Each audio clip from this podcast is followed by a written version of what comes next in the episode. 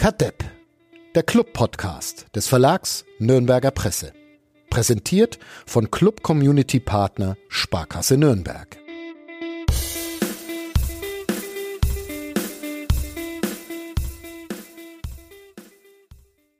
Das fängt ja schon mal gut an, hilft aber nichts. Vier Tage ist dieses Jahr 2021 äh, gerade einmal alt geworden. Da hat eine Gruppe nichts könnender Spinner schon wieder Nürnberg blamiert. Und der Club hat auch verloren. Flo, Wolfgang, von euren Samstagen A nicht so ungefähr, wie ihr sie verbracht habt. Am Sonntag wart ihr da zufällig tanzend und auf die Gesundheit anderer einen Scheiß gebend in der Nürnberger Innenstadt unterwegs oder habt ihr kluge Dinge getan am Sonntag? Wir haben, glaube ich, beide das gleiche getan, Wolfgang, oder? Sonntagabend. Äh, Sonntagabend um die Zeit habe ich noch nicht Football geschaut, nee. Nee, noch nicht. Ich habe nee, ich schon. Ihr habt euch schon mal drauf, drauf vorbereitet und habt auf jeden Fall keinen Bock gehabt, Nein. die Maskenpflicht in der Nürnberger Innenstadt zu ignorieren und die Maske selbst als Werkzeug des Teufels, mit der wir alle verknechtet werden sollen, ähm, zu bezeichnen. Das ja. ist äh, sehr, sehr vorbildlich. Trotzdem war es unschön, was da am Sonntag in Nürnberg passiert ist. Schön waren dagegen die Reaktionen aus der Nürnberger Sportwelt. Flo, du hast es gerade in unserem Vorgespräch, in dem es um Football, aber auch um den, um den Sonntag ging, schon angesprochen. Ja, also dass sich so klar nicht nur der Club, sondern auch die Falcons und auch der Rugbyverein in Nürnberg sich so äh, positionieren und als Teil der Zivilgesellschaft verstehen und sagen, so nicht, äh, frönt eurem Hedonismus woanders, aber nicht indem ihr andere gefährdet, ähm, zeigt nicht, dass ihr keine Ahnung von Zusammenhängen habt und äh, Statistiken nur so rausnehmt, dass sie euch passen, aber nicht, dass sie in den Zusammenhang passen. Ähm, und schadet natürlich äh, damit auch uns nicht, weil man muss mal ganz ehrlich sagen, jeder, jeder Tag, der das länger dauert, jeder Tag ohne Zuschauer, jedes Spiel ohne Zuschauer schadet natürlich den Vereinen auch. Von daher Position klar bezogen, kennt man nicht unbedingt immer von Sportvereinen und äh, von Profivereinen und auch vom Club kennt man das erst seit ein paar seit ein paar Jahren, seit sich da ein bisschen was geändert hat und deshalb äh, war mir dann ganz warm ums Herz plötzlich, dass da trotzdem so stabil gehandelt worden ist.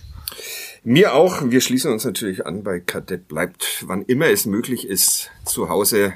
Tragt eure Masken. Wir würden alle gern mal wieder mit sehr vielen Menschen Fußball im Stadion sehen oder Bier in Kneipen trinken.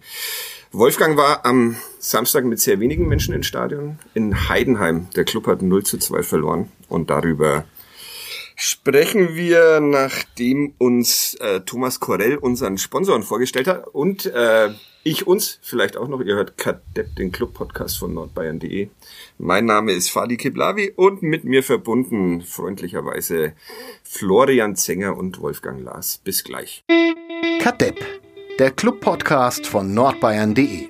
Präsentiert von Club Community Partner Sparkasse Nürnberg.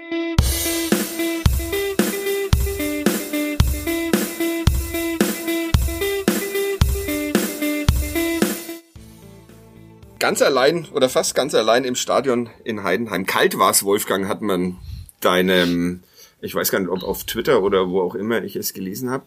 Wie war denn so grundsätzlich der Ausflug, der erste Ausflug des Jahres 2021 mit dem Club? Und hallo. Äh, hallo, hallo. Äh, ich habe mein Internet übrigens auch aufgemotzt auf eine 2000, nein, eine 250er Leitung. Wahnsinn. Das sagt mir, Hilft sagt mir gar nichts, aber äh, vor allem, dass du jetzt auch noch ein Headset trägst, das wird äh, die Hörerinnen dieses Podcasts in, in größtes Erstaunen versetzen. Da wir es vorhin hatten, äh, warm ums Herz wurde es mir tatsächlich nicht wirklich in, in Heidenheim. Also A war das Spiel äh, ja schon ein Spiel, das man sich ansehen konnte. Es war kurzweilig, ohne ganz viele Höhepunkte, muss man fairerweise sagen. Also hat sich vieles zwischen den Strafräumen abgespielt. Ähm, hat sich auch einiges auf der Haupttribüne abgespielt. Da waren noch erstaunlich viele Sponsoren oberhalb der Pressetribüne mhm. einen Mordslärm gemacht haben vor dem Spiel äh, Fahnen im, in der Kurve. Also da ging ordentlich was ab in Heidenheim. Mhm. Sind ja, sind ja berühmt dafür.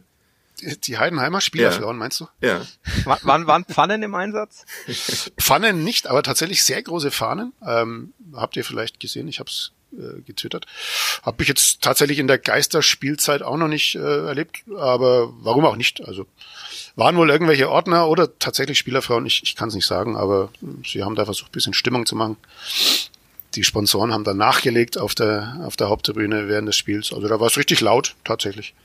Nicht so viele Höhepunkte hast du ähm, gesagt. Einen habe ich ähm, gleich mal verpasst, äh, glaube ich zumindest, weil ich äh, Depp auch nach 20 Jahren äh, äh, zweite Liga mit dem ersten FC Nürnberg und TV-Herrschaft äh, es immer noch nicht auf die Reihe bekommen, wann die Spiele äh, beginnen und deshalb mir am Samstag dachte, ja, so ab 13.30 Uhr müsstest du dann langsam mal vorm Fernseher sitzen und um 13.05 Uhr habe ich dann auf Twitter gesehen, dass Saprit Singh gerade eine einigermaßen gute Chance für den FCN vergeben hat. War, war dies, ich da, habe dann danach eingeschalten, war die, war die Chance gut von Saprit Singh?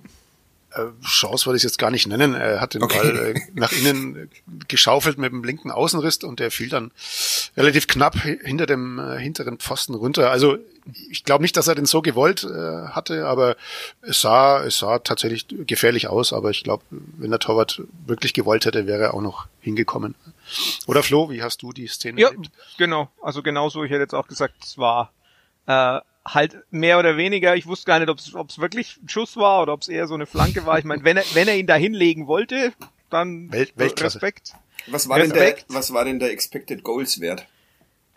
Gibt's den? den, den gibt's tatsächlich. Ich muss, ich muss ihn, ich glaube, war so 0,02. Ich bin mir aber nicht ganz sicher. ja, dass du das nicht weißt. 0,03. 0,03, naja. Das mit Minus, mit Minus davor? Nee. Nee, nee, das, also mein, in etwa ja so, inner, innerhalb des Strafraums, also ist ja schon mal ein Fortschritt. In etwa so wie ein Distanzschuss von Geis.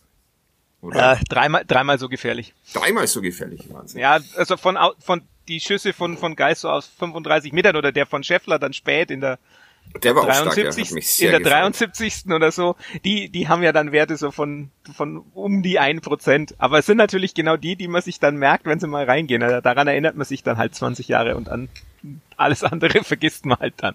Aber nee, das war so eine, so eine erste Gelegenheit, halt, äh, war ja dann eher so dann paar Minuten später das äh, von Robin Hack, das dann wirklich gefährlich war. Ja, wir, wir bleiben aber gleich mal bei, bei Saprit Singh. ähm, der Aufreger dieses Spiels, zumindest wenn man so ein bisschen bei Twitter mitgelesen hat oder bei nordbayern.de und sich die Noten, die der Kollege Uli Dickmeier ähm, gegeben hat, anschaut, wo, glaube ich, äh, drin steht, ein, ein Jugendspieler unter Erwachsenen, ist das nicht alles ein bisschen, bisschen gemein diesem Saprit Singh gegenüber, der jetzt sein, glaube ich, achtes Zweitligaspiel absolviert hat, 21 Jahre jung ist wird, wird von dem nicht zu viel erwartet? Oder wollt ihr auch mit fröhlich mit draufhauen jetzt und diese Karriere dieses aufstrebenden jungen Menschen jetzt in Nürnberg hat sie geendet, heißt dann irgendwann mal. Ja, letztlich hat Saprit Singh ein, ein Problem. Er kommt halt vom FC Bayern, Klammer auf, zwei Klammer zu.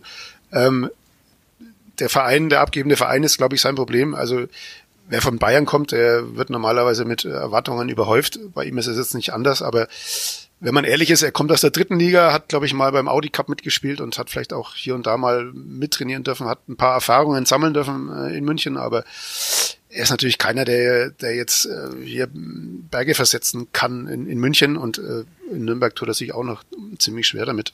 Er ist ein Talent, äh, ohne Zweifel, am Ball ist er, ist er richtig gut, aber was ihm halt einfach noch fehlt, ist bisschen die Körperlichkeit in der, oder für die zweite Liga. Da muss er noch ein bisschen an der Physis, glaube ich, arbeiten und das fiel halt am, am Samstag extrem auf, weil die Heidenheimer alle gefühlt zwei Meter fünfzig groß waren und zwei Meter breit und 90 Minuten den Platz rauf und runter gesprintet sind. Also da tut sich einer wie er, glaube ich, ziemlich schwer gerade.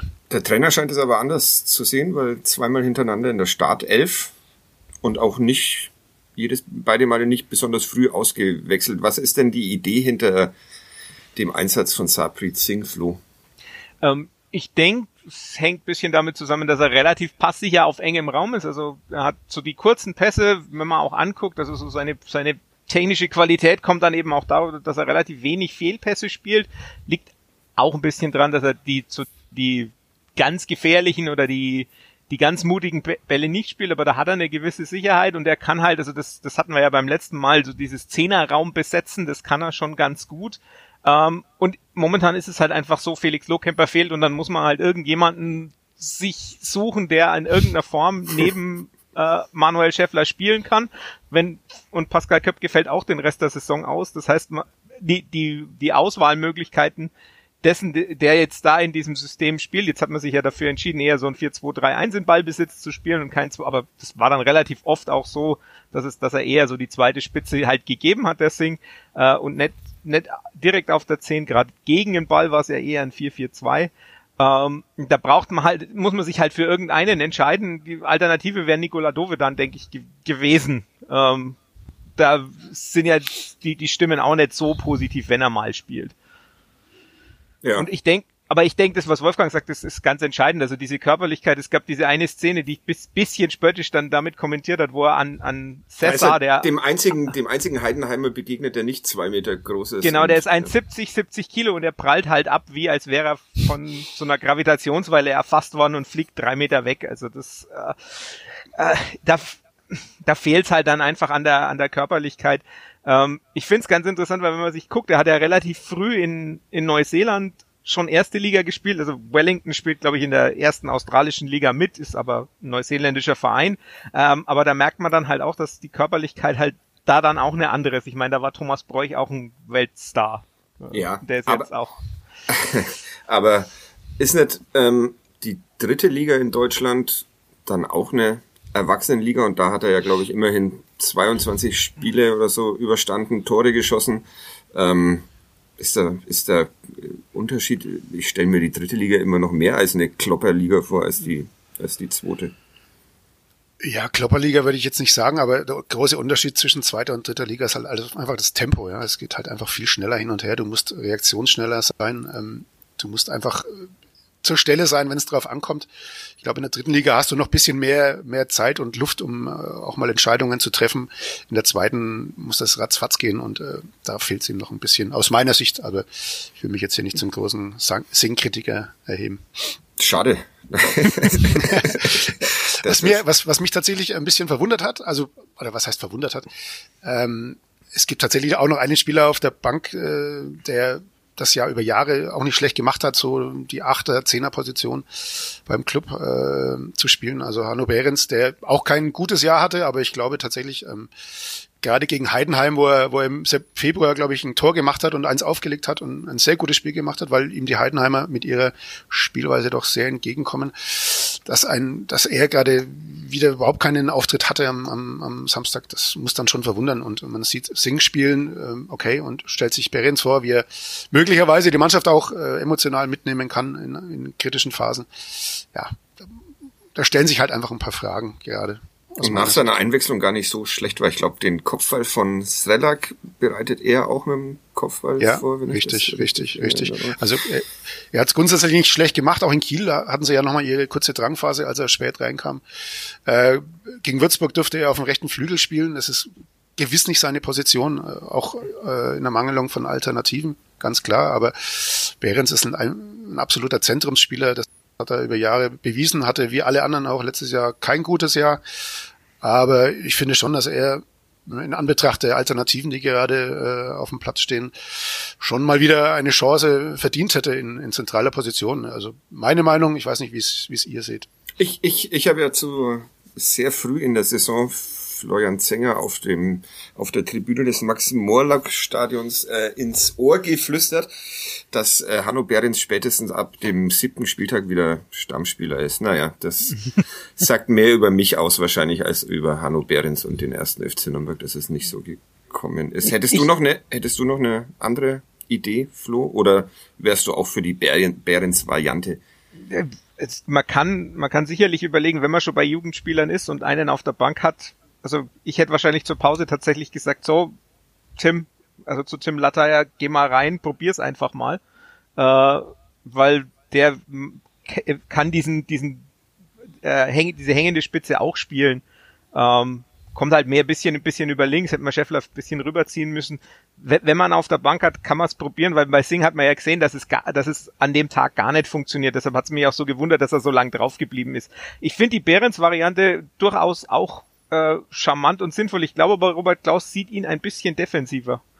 Ähm, wenn man ja, so deshalb sieht, müssen wir, müssen wir jetzt immer und immer wieder betonen, dass Hanno Behrens seine Stärken durchaus auch in der Offensive hat. Eher, sogar eher. Also äh, ja. ich habe ja vor, ich poste ja momentan äh, Schusskarten auf Twitter von äh, von Spielern. Und das sieht man auch. Also der hat ja wirklich seine Stärken dann, wenn er mal im Strafraum kommt und da abschließen kann. Ja. Also da, da ist er ja nicht schlecht. Ähm, hat er auch einen gefährlichen Kopfball. Also von daher, ja, äh, muss man einfach mal gucken. Ich glaube aber, dass bei vielen halt in der Wahrnehmung so diese letzten beiden Jahre wo er einfach Probleme hatte und in der ersten Liga hatten alle Probleme und letztes Jahr hatten auch alle Probleme, ähm, das so ein bisschen eine Rolle spielt, wobei ich auch nicht weiß, wie es bei Hanno Behrens jetzt im Kopf ist, aber er sagt, ja, jetzt, er will jetzt nochmal woanders hin, vielleicht in die Heimat von Nach Australien, ja. ja. Klischee, Klischee bedient. Ähm, ich, ich als Fernseh, als unbedarfter Fernsehzuschauer fand das Spiel eigentlich wieder ganz okay. Das ist diese, diese neue Milde in meinem Urteil, die ich nicht mehr wegbekomme seit, seit dem Sommer, die mich wahnsinnig macht. Aber äh, wie fandet ihr so grundsätzlich den, den Auftritt des, des Clubs? Also es waren ja durchaus Chancen da. Ich glaube, ähm, Hack haben wir schon erwähnt. Dovedan hatte eine gute, hatte eine gute Möglichkeit. Die von Valentini, naja, die war, glaube ich, kompliziert, den noch kontrolliert aufs, ist, aufs ist Tor aber, zu ist, bringen ist spannend, weil das ist nämlich die Chance mit dem höchsten Expected Goals Wert und ich ja. habe extra noch, ich habe extra noch geguckt, weil ich mir gedacht habe, naja, das ist vielleicht jetzt ein Modell, das die Art des Schusses nicht einberechnet, ähm, weil er ja doch bisschen schwierig hinkommt, aber egal welches Modell man sich anguckt, also ich habe noch, noch zwei andere verglichen neben dem Y-Scout-Modell, die sagen alle, das ist die beste Chance. Also da, ja, äh, da muss das Ding einfach anders treffen. Und ich finde es auch, ich, also intuitiv hätte ich auch gesagt, wahnsinnig kompliziert. Ja. Ähm, weil er ja hinter Mann ist, aber er kommt frei zum Schuss.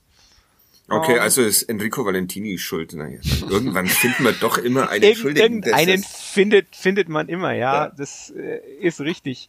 Ähm, ja, ist es okay von mir zu sagen, dass es okay ist, um dieses Wort okay noch ein paar Mal zu benutzen, bevor es nicht mehr okay ist? Äh, Gebe ich dir recht, es war okay. Es war ganz gut. Das ist, glaube ich, die deutsche Übersetzung von okay. Mhm. Aber es, es langt halt einfach für die sechs, sieben richtig guten Mannschaften in der zweiten Liga offensichtlich nicht. Also da entscheiden Kleinigkeiten und die äh, werden halt meistens dann ähm, von anderen entschieden. Also da fehlt vielleicht auch einfach die Erfahrung, kann sein, es ist ja nach wie vor eine verhältnismäßig junge Mannschaft, äh, wird ja auch immer wieder betont, aber ich glaube einfach, dass du, dass du gegen einen HSV jetzt auch am Samstag oder äh, in Bochum nur ganz schwer zu, zu Punkten kommen wirst, weil die einfach möglicherweise schon in einen Schritt weiter sind als du in ihrer Entwicklung und auch äh, über Jahre zusammengewachsen sind. Beim Club ist ja doch immer wieder viel durcheinander geworfen worden und musste wieder improvisiert werden an manchen Stellen. Dann kam wieder ein neuer Trainer. Also die haben einfach, die haben einfach ein bisschen Vorsprung und ich glaube, das wird im Januar vielleicht hinten raus nochmal noch mal, äh, amüsant für den Club, aber die nächsten Spiele, auch Hannover zu Hause, da sahen sie, da sahen sie ja vor dem Break auch ganz schlecht aus beim 0-3. Also die haben sie ja, sie haben sie ja fürchterlich auseinandergenommen damals. Also das, das wären jetzt drei ganz, ganz schwere, happige Spiele aus meiner Sicht. Flo, wie siehst du's? Hurra. Ja, ja, kommt, also ich habe es ja auch schon, ich habe es auch bei Clubfans United auch schon so geschrieben, also dass ich jetzt nicht wirklich viel erwarte, vor allem aus den nächsten beiden Spielen, weil das halt genauso von der Typologie her die Vereine sind, wo es halt wie Fürth, wie Kiel, wie Heidenheim, wo es halt einfach nicht gelangt hat bisher, wo man perfekten Spielverlauf braucht. Klar, man kann auch mal so ein Spiel haben, man stelle sich vor, die Chance von Hack in der zehnten Minute ist drin, es steht 1-0 äh, und dann hat man diesen perfekten Spielverlauf, man verhindert vielleicht durch ein Rauslaufen von Sörensen auch noch äh, den Gegentreffer. Also man braucht halt einfach gegen diese Gegner einen perfekten Spielverlauf und den hat man momentan noch nicht. Ähm, das kann mal passieren, aber ähm, es ist, es reicht halt für die ganz oben drin nicht. Deshalb ja auch dieses 7 bis 12, äh, was ich an dieser Stelle schon öfter propagiert habe, was ich als äh, am realistischsten erachte, dann auch in der Endposition. wäre auch, also so quasi so jetzt so der Eindruck, du hast acht nach oben auf den dritten, du hast acht nach unten auf den sechzehnten. Das ist genau das, wo der Club hingehört. Das heißt aber eben auch, dass man gegen die oben drin wahrscheinlich keine Chance hat. Hannover weiß ich nicht, die sind jetzt gerade so ein bisschen in, in, in Fahrt gekommen. Das kann sein, dass es jetzt dann schwierig wird. An sich hätte ich gesagt, äh, die, die werden dann wieder zu schlagen und danach kommt ja quasi so die, dann, dann kommt ja schon die Rückrunde, also mit, mit Regensburg, die sich ziemlich schwer tun äh, zum Auftakt. Ähm, aber insgesamt ist es auch so, da, um vielleicht den Bogen zu Sing nochmal zu spannen und zu den Einsätzen, du hast halt jetzt einfach sechs Spiele im Januar, das heißt, du musst wahrscheinlich auf, auf mehr Spieler zurückgreifen, auch äh, um das Modewort Belastungssteuerung aufzugreifen. Und ich denke, dann kann man auch verstehen, dass man den einen oder anderen mal entweder länger drauf lässt oder kürzer spielen lässt in einem Spiel und dann in einem anderen dafür weniger. Das denke ich spielt schon auch noch eine Rolle, weil es eben so viel ist. Ich prophezei jetzt einfach mal sieben Punkte aus den nächsten drei Spielen, Boah. um deinen kleinen Gegenpol zu schaffen zu eurem Defetismus. Ähm, Äh, mit Äh, Tipps, äh, ein Tipp dann gleich bitte. Also Hamburg 4-0, 4-1 oder ähm, nee, nee, Hamburg ähm, 1-0, Sing, Sing, der bis zur 88. draufbleiben darf und dann eben in der 88. trifft, obwohl Twitter gerade explodiert. Ähm, dann kommt welches Spiel? Ich bin in Bochum. Bochum. In Bochum. Da, das wird ein 3-3 Oh ja. und dann gegen Hannover wird's dann deutlich.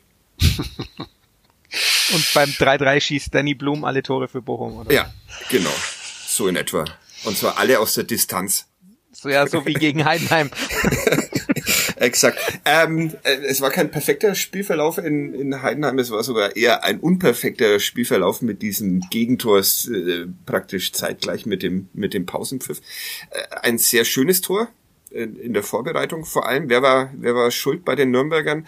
Äh, Sörensen hebt es abseits auf, ist aber eigentlich nicht, nicht seine Aufgabe, so habe ich das mal ähm, irgendwo gelernt, ähm, darauf zu achten, sondern die, die mit dem mit den Augen zum Ball stehen müssen, sehen, wo ihre Mitverteidigerkollegen rumstehen. Also ist da dann doch auch Valentini, der sich, der zu weit aufrückt, das Problem.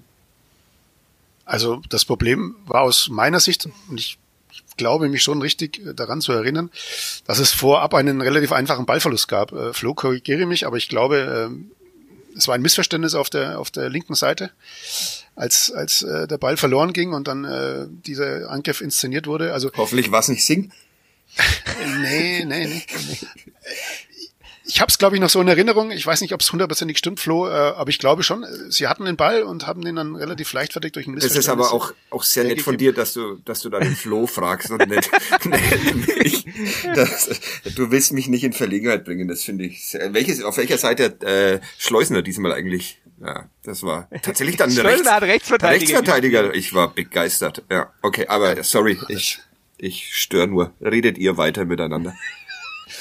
Und dass du so ein Tor dann, wenn es so entsteht, wie, wie am, am Samstag auch nur schwer verteidigen kannst, dass du halt diese Zehntelsekunde vielleicht einfach mal nicht aufmerksam bist wie Sörensen und diesen Schritt nach, nach vorn machst, das passiert einfach. Also ich glaube, äh, schaut zwar in dem Moment äh, blöd aus, aber ihm da jetzt einen großen Vorwurf zu machen, fände ich übertrieben.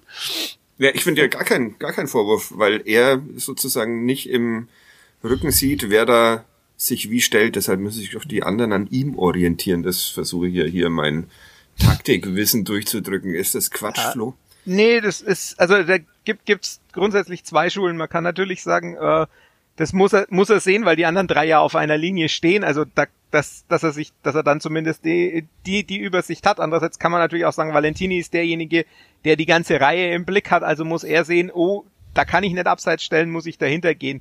Ähm, ich habe jetzt die, ich habe äh, mein, mein Scouting-Programm gerade angemacht und die Szene nochmal geguckt. Also es, es entsteht tatsächlich über links, es ist aber, es ist aber eher so eine Aufbausituation und dann äh, ist tatsächlich so, dass ähm, es die, die, die beiden Linken sind, die das Duell suchen, also Nürnberger sucht das Duell, Handwerker sucht das Duell, Singh steht auch daneben also sind, und, und Scheffler ist auch in der Nähe. Es sind quasi vier Mann, die äh, den Pass auf, auf Burnic verhindern könnten, ähm, es aber alle nicht schaffen. Ähm, und dann kommt eben dieser Chipball, der unglaublich gut ist. Also das muss man auch dazu sagen. Also aus dem Lauf raus, ähm, da kommt ein und du siehst eigentlich nur, wie alle so ein bisschen verwundert über diesen Ball gucken und äh, Valentini erstmal natürlich noch die, die Hand hebt und Tomala steht dann frei und ja, das macht er natürlich dann auch wirklich insgesamt auch noch in der Verarbeitung ganz gut. Also es war halt einfach dann auch jenseits dessen noch ein schönes Tor. Da, das, darauf können wir uns doch einigen. Zum, vor allem vorbereitet mal wieder von einem Spieler, dessen Namen ich zuvor noch nie gehört habe im Zusammenhang mit Zweitliga. Kam woher? Wo kam woher, Fadi?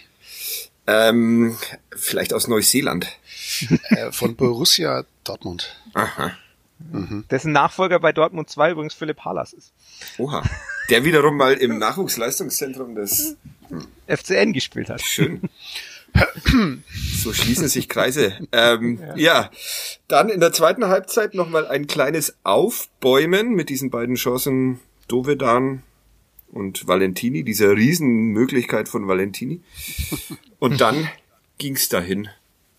Aber es ging nicht so dahin wie, wie zum Beispiel im vergangenen Jahr, oder? Das war doch auch wieder so ein Spiel, das letztes Jahr wahrscheinlich dann noch in einem Debakel geendet hätte, weil Heidenheim ja doch Bock hatte, Fußball zu spielen aber äh, das ist äh, wieder ganz, kurz, ganz kurz vielleicht, äh, falls ihr eine Sirene im Hintergrund äh, hören solltet, äh, mhm. hier geht gerade die Feuersirene los auf dem okay. Dach der Grundschule. Werdet ihr evakuiert? Auf dem Dach der Grundschule. Äh. tatsächlich, tatsächlich.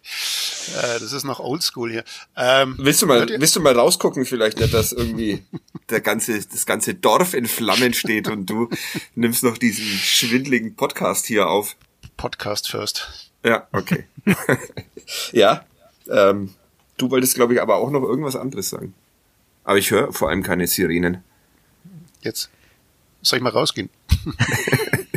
nee, das gibt wieder Ärger mit Hörerinnen, deshalb.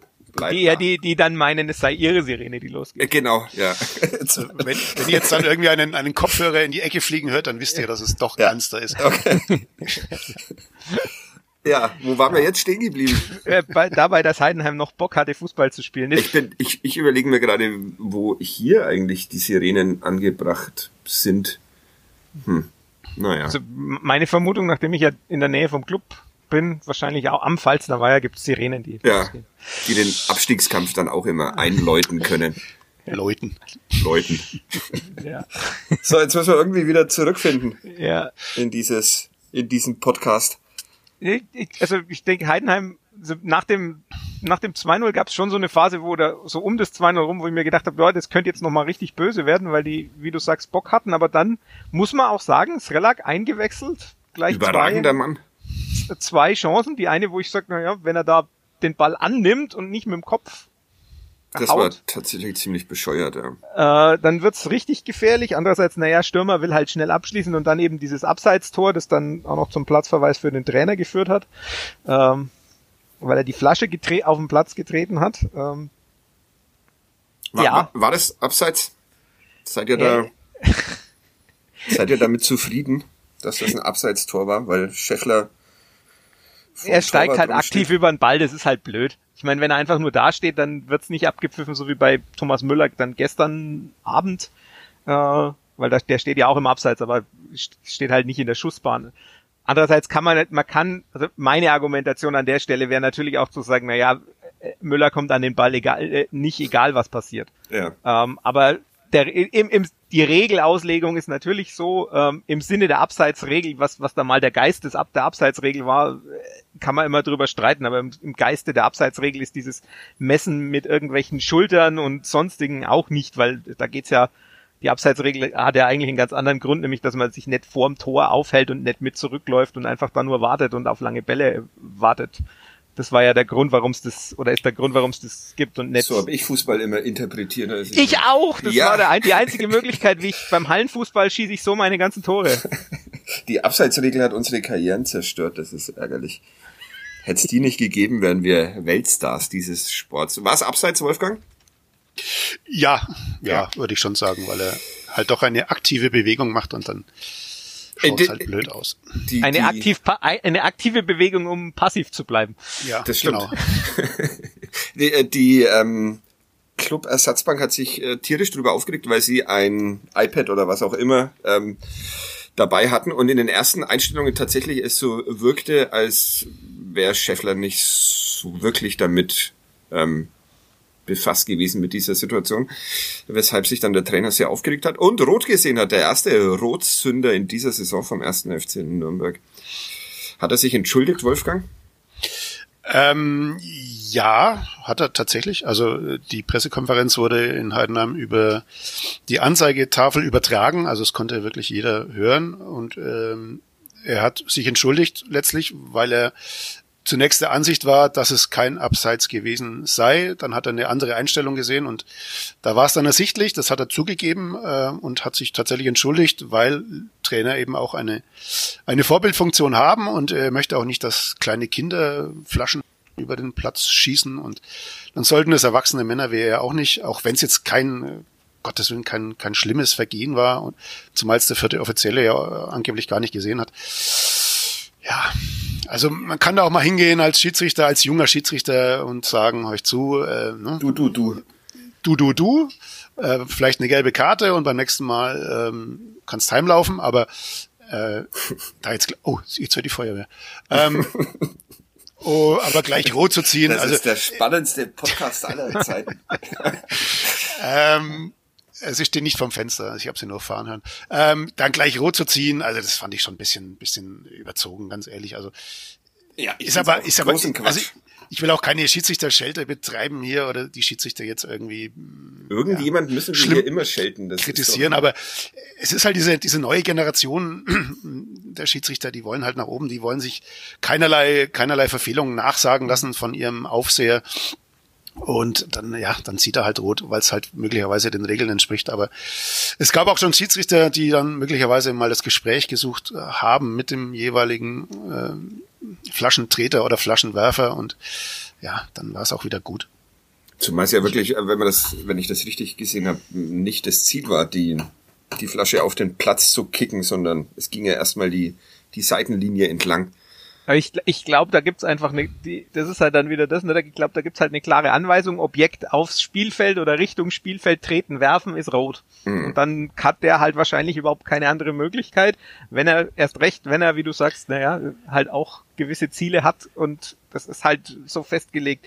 Ähm, ja, ich glaube aber, er hat's äh, wahrscheinlich nur gemacht, damit jetzt die ganze Woche lang die Story ist, Tobi Schweinsteiger gegen den alten Verein als Chef auf der Bank.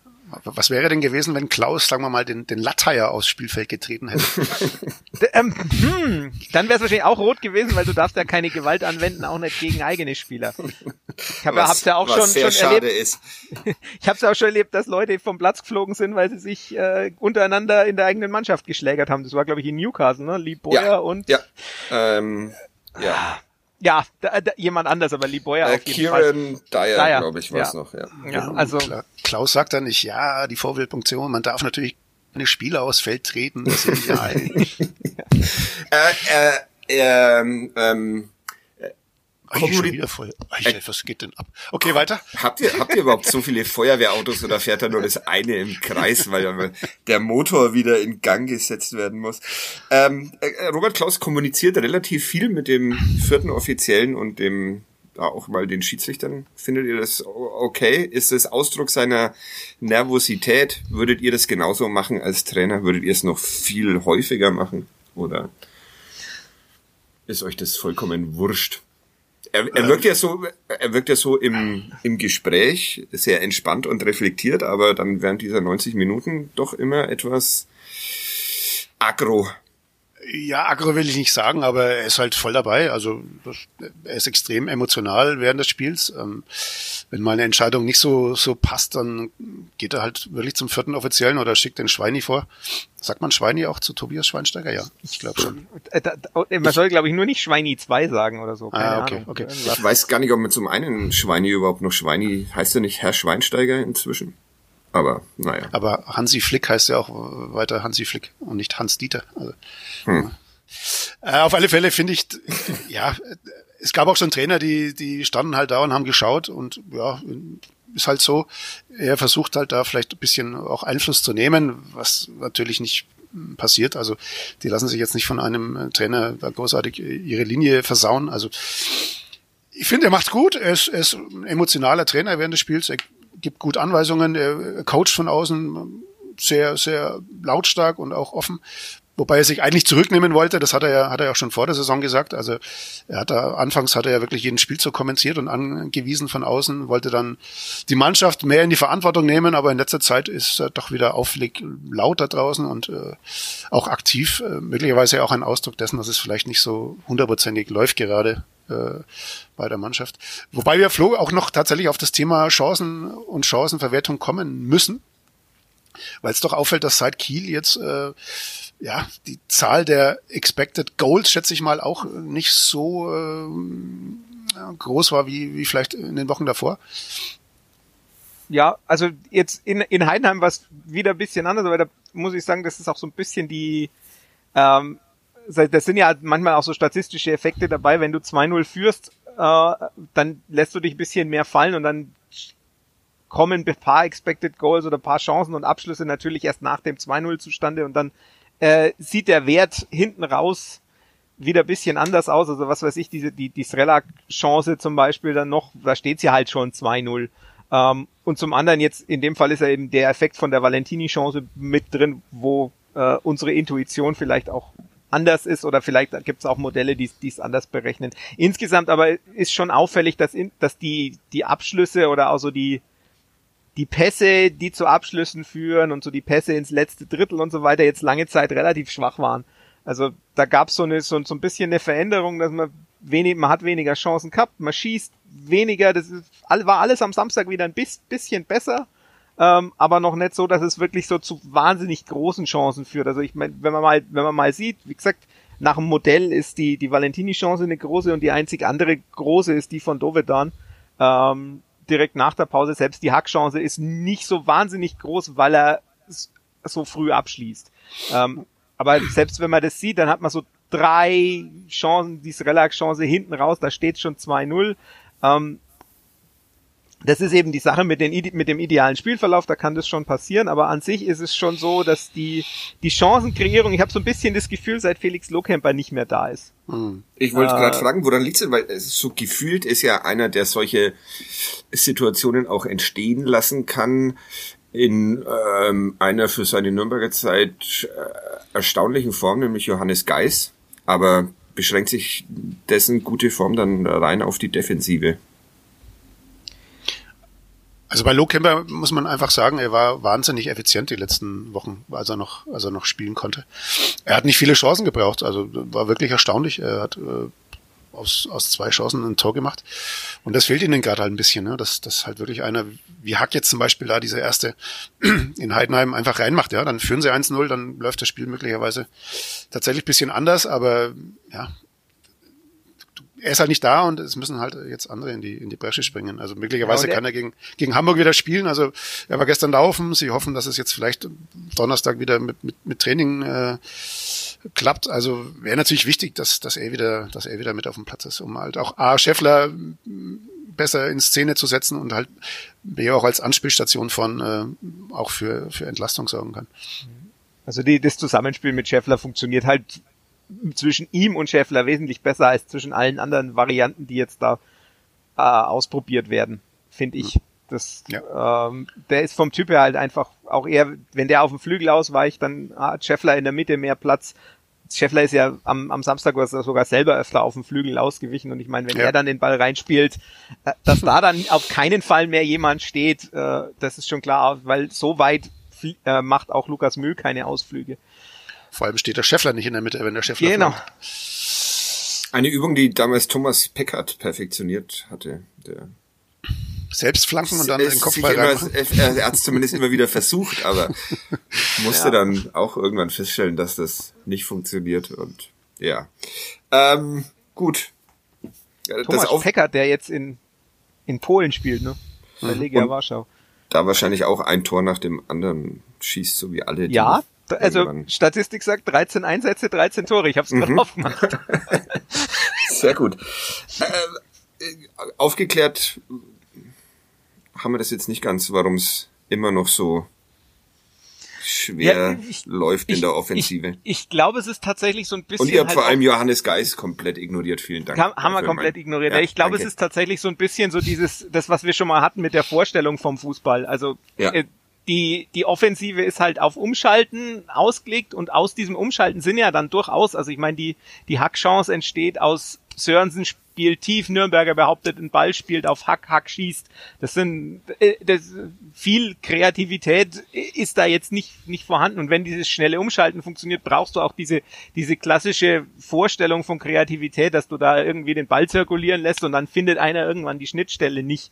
Ähm, von daher ist es halt schwierig zu sagen, ja, das funktioniert jetzt so oder so nicht. In, in Paderborn hat es wunderbar funktioniert mit diesem Umschalten oder auch in Osnabrück.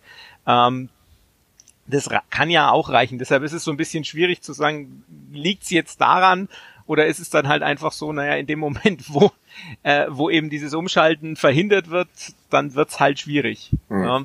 Das heißt, wir müssen uns einfach daran gewöhnen. Ja, wo kommen wir denn her, Fadi? Wo kommen wir denn her? Hm? Puh, aus der Tiefe. Aus der Tiefe. So aus dem, aus dem Abgrund. Okay, dann ja. ähm, wäre ich soweit zufrieden. Ja, ich, ich, ich gebe dir deine Johannes Geist Antwort noch, damit du zufrieden bist. Ähm, ich glaube, Johannes Geist spielt halt äh, dadurch, dass er Sechser ist, halt aus der Tiefe raus. Ähm, und wenn er aus der Tiefe diese Bälle verteilt, äh, dann ist es ähm, ja, dann, dann kann das schon mal passieren, aber er ist halt nicht so derjenige, der jetzt diese klassischen kreativen Bälle spielt. Ne? Also mhm. deshalb denke ich, ist es so, dass es nicht hundertprozentig dem, dem entspricht, was man jetzt unter Kreativität versteht, aber er, er ist natürlich trotzdem das, einer. Das so könnte man mich auch beschreiben. das ist schön. Kann ich mir das in meine Twitter-Bio schreiben? Ja. Nicht das, was man sich hundertprozentig unter Kreativität. Ja, damit ist auch dieser Podcast äh, sehr gut zusammengefasst. Wolfgang, willst du noch irgendwie einen Hilferuf absetzen oder kommst du klar? Äh, Hilferuf nicht, aber wir drücken Frau Misician jetzt mal fest die Daumen, dass das Kind endlich kommt. Aber wir brauchen ihren Mann mhm. auf dem Platz, beziehungsweise die Mannschaft. Man stelle sich diese Mannschaft vor mit Scheffler und, und Lohkemper vorn und außen Hack und, und äh, Misician. Also, boah. Ja. Ja, Spitzenmannschaft. Dann, dann, dann müsste man nur noch ins Tempo kommen und dann wäre es ja, genau. richtig gut. Ja. Dann wäre auch Sabri Zink plötzlich dabei. Sabret links als linker Verteidiger, also ich glaube, ja. da, da geht was, da geht was. Ja, Nein, aber ich glaube, ich als glaub, rechter Verteidiger. ich glaube tatsächlich, man muss sich einfach damit abfinden, dass es, dass es halt einfach, äh, wie wir es vorhin auch besprochen haben, für eine Gurkentruppe ist. Ganz oben nicht reicht und äh, wenn sie mit dem Abstieg äh, nichts zu tun haben, dann ist es eine Saison, die zumindest besser verlaufen ist als die letzte. Und dann denke ich mal, haben, haben sie ihr, ihr Ziel erreicht. Wie es dann nächstes Jahr weitergeht, ist die andere Frage. Okay.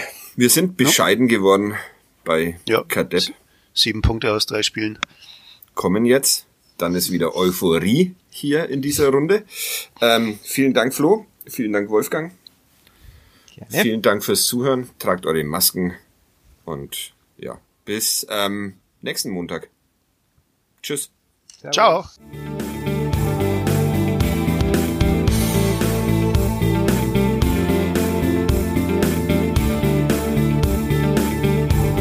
Mehr bei uns im Netz auf nordbayern.de